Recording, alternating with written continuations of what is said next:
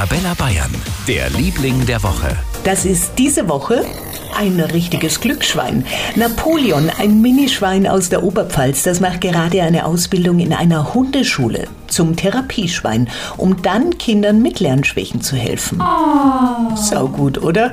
Wie schlägt sich Napoleon denn? Besitzerin Bianca Biegal von der Little Hill Ranch in der Oberpfalz. Er ist ja jetzt nur ein relativ junges Schwein, also mit seinen acht Monaten, aber er macht sich wirklich super. Er ist sehr lernwillig, also er fordert regelrecht auf, wenn wir so über den Üben sind und er lernt da wahnsinnig schnell. Also das hätte man jetzt eigentlich nicht gedacht, dass ein Schwein so schnell lernt. Ein kleiner Kämpfer also. Und der Vorteil ist auch, bei Napoleon gibt es keine Allergien wie zum Beispiel beim Hund. Also Schwein gehabt. Für ganz Bayern, der Liebling der Woche auf Arabella Bayern.